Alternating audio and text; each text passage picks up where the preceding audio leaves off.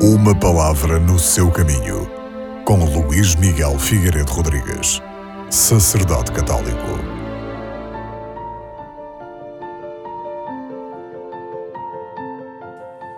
A segunda leitura deste domingo mostra-nos São Paulo a escrever aos Filipenses. Paulo está na prisão e escreve aos cristãos da cidade de Filipos são apresentados dois caminhos como que possíveis e agradáveis: morrer por Cristo, na prisão, ou, pelo mesmo Jesus Cristo, viver mais algum tempo para confirmar na fé, pela palavra e pelo exemplo, as comunidades por ele fundadas. Porque não sabe qual escolher, deixa que a vontade de Cristo se realize.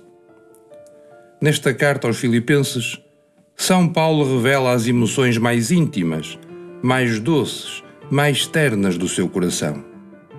Ele trabalhou durante muitos anos pela causa do Evangelho. Suportou muitos sofrimentos e muitas contrariedades.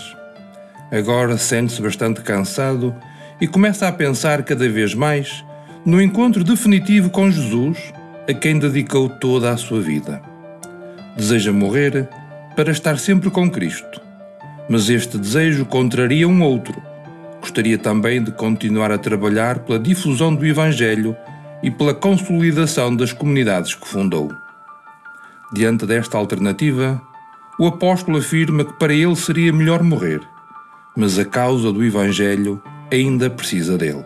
Então, num gesto de grande generosidade, declara-se disposto a adiar por algum tempo ainda o seu encontro com Cristo para continuar a servir os irmãos.